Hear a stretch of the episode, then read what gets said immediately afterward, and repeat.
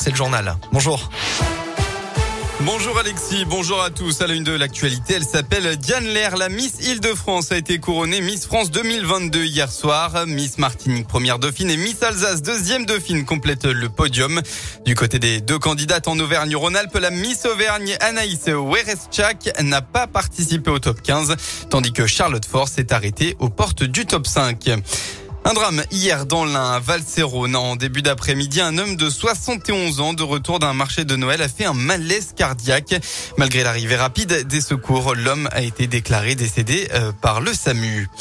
Dans la région, Yvon Exbraya, disparu depuis le 17 novembre et son épouse Jennifer, aussi disparue depuis le 23 novembre, ont été retrouvés hier matin par les gendarmes, tous les deux sains et saufs d'après la, montagne. Pardon. Une autre enquête va maintenant débuter pour éclaircir les circonstances de cette disparition, tout en sachant que leur fille de 13 ans avait été retrouvée seule chez elle au moment de leur disparition.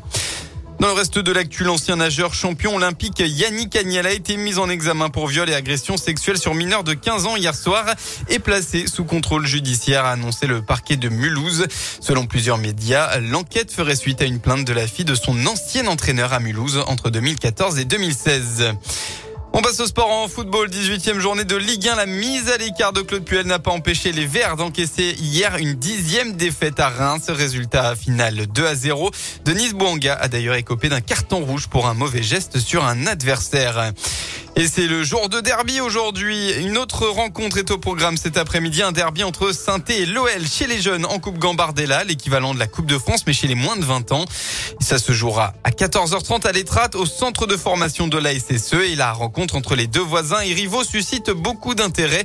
Jean-Luc Dogon, l'entraîneur de la SSE chez les moins de 19 ans. Moi, je suis, impatient. Hein. Je suis impatient. Ça va être mon, premier derby. Je sais qu'il va y avoir du monde. Les deux copes devraient être là. Euh, voilà, ça peut, ça peut nous booster. J'espère que ça, ça, sera positif et que ça, ça, va nous booster pour aller chercher les, petits trucs supplémentaires qu'on doit avoir dans des matchs comme ça. Face une, une grosse cylindrée des 19. Donc non, c'est un bon match. Après, c'est vrai que c'est un, un contexte particulier.